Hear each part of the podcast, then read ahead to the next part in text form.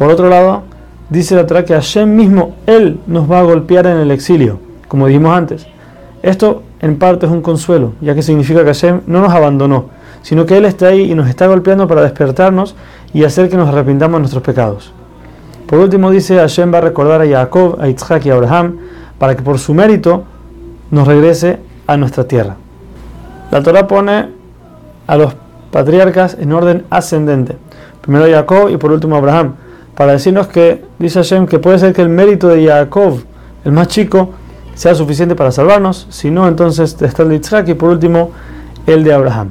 También la Torah dice que él va a recordar a Jacob y también a Abraham. Pero cuando habla de Isaac no dice recordar. Nos dice Rashi, ya que sabemos que Isaac puso su cuello para que Abraham, su padre, lo degolle. Al final Hashem dijo que no lo haga y trajo un animal como ofrenda. La ceniza de ese animal, dice Rashi, está enfrente de Akadosh Baruj siempre para que cada vez que la vea se recuerde de nosotros para bien. Por eso, cuando habla de Yitzhak no hace falta recordarlo, ya que lo está, por decir así, viendo todo el tiempo. Por último, dice la Torah que la tierra va a tomar su descanso por causa de los pecados del pueblo.